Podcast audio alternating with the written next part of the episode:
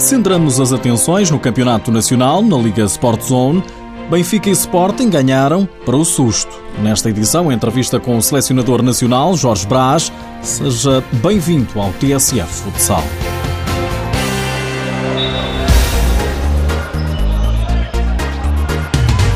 Está concluída a terceira jornada e bastou para ser posta à normalidade. Benfica e Sporting venceram os respectivos encontros e só com vitórias são os naturais líderes isolados do campeonato com nove pontos. Ontem, na Pova de Varzim, o Povo Futsal bem que procurou inverter essa tendência. Recebeu o Benfica com os mesmos seis pontos, mas a Águia, apesar de ter sofrido e muito, voou para a vitória 3-1 resultado final.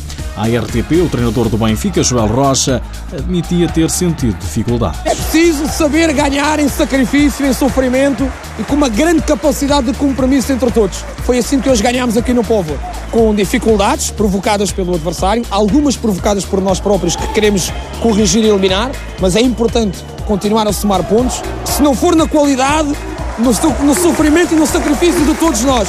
Uma palavra de apreço aos jogadores, a quem esteve no pavilhão, o nosso caminho continua. Vitória do Benfica por 3 bolas a uma. Ao intervalo, vencia por 3-0, dois golos de ré, mas na segunda parte, o Povo reduziu esteve muito perto de assinar o 3-2, que relançaria a partida. O golo do Povo foi apontado por Cristiano, mas o jogador mostrava à RTP que estava longe de estar satisfeito. Satisfeito não estou, porque o golo é bom, mas queria que nós ganhássemos ou pelo menos empatássemos. Não deu, paciência, também jogamos contra uma grande equipa e eh, agora é trabalhar para que nos próximos jogos consigamos uh, os pontos necessários para a manutenção e quem sabe outras coisas. O treinador Poveiro, Pedro Morim, gostou do que a sua equipa mostrou, mas na segunda parte. Só mostrou na segunda parte. Na primeira parte o Benfica foi superior, Uh, o Benfica foi uma equipa que nos estudou bem durante a semana, porque as linhas de passe na primeira parte não entraram. Uh, na segunda parte, sim. Na segunda parte, a equipa mostrou daquilo que é capaz de fazer daquilo que nós podemos fazer neste campeonato. E o que se pode fazer neste campeonato? Ficar, por exemplo, em terceiro lugar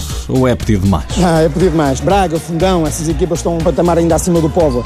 O nosso objetivo continua a ser o mesmo, é, é ficar na primeira divisão, é de uma vez por todas cimentar este clube na primeira divisão e que, quem sabe, daqui a um ou dois anos, com, com a estrutura que o clube tem, com as condições que temos, aí sim ambicionarmos algo mais. Vitória do Benfica a norte, com muito sofrimento, mas quem sofreu também, e em casa, foi o Sporting. Os campeões nacionais receberam o recém-promovido Borinhosa e quase que eram surpreendidos. Venceram por 7-3, mas a história não acaba aqui. O Leão entrou a dormir e quando acordou já perdia por 3-1. Valeu Pedro Cari, com a equipa leonina adormecida. O Algarvio meteu o turbo, reduziu para 3-2 e ainda marcou o golo da reviravolta. Nos outros encontros, destaque para as goleadas impostas pelo Braga e pelos Olivais. Os minhotos venceram em casa o Boa Vista por 8-2, os lisboetas o Belenenses por 8-3. O Fundão recebeu e venceu o Cascais por 3-2. Já os Leões Porto Salvo foram a Gondomar vencer o Unidos Pinheirense por 5-4.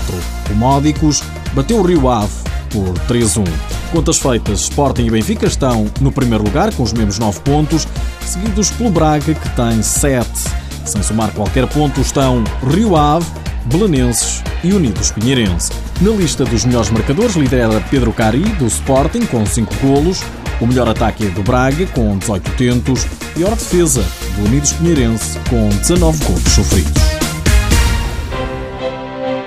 O selecionador nacional português não espera outra coisa. Jorge Brás diz que Portugal quer vencer o grupo da fase de apuramento para o europeu que vai decorrer na Sérvia, em Belgrado. O sorteio foi realizado na sexta-feira em Nyon, na Suíça, e ditou que a seleção nacional integra o grupo 7, juntamente com a Roménia, o Cazaquistão e com o vencedor do grupo C da fase preliminar.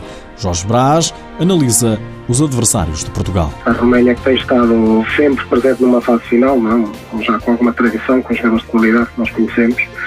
Vamos ver se mantém a mesma seleção, ali com, com vários jogadores há muitos anos a jogar na, na seleção da Roménia e, e o Cazaquistão tem desenvolvido bastante a, a, competição interna do país, embora com muitos estrangeiros, mas tem, tem sempre algum reflexo quando a, a competição interna tem, tem qualidade, ajuda a desenvolver também os jogadores locais. Análise feita aos adversários, o selecionador nacional só pensa em vencer o grupo. Vamos claramente à Roménia para vencer o grupo e para, para marcarmos já quando terminar esta, esta fase principal estarmos, estarmos no Euro da Sérvia. E, como eu digo sempre, é 40 por 20 em todo o lado e nós temos a que estar preocupados connosco e uh, apresentar-nos com qualidade, com organização e com o nosso futsal para garantirmos a presença mais uma vez numa fase final. Para lá chegar é necessária uma boa fase de apuramento.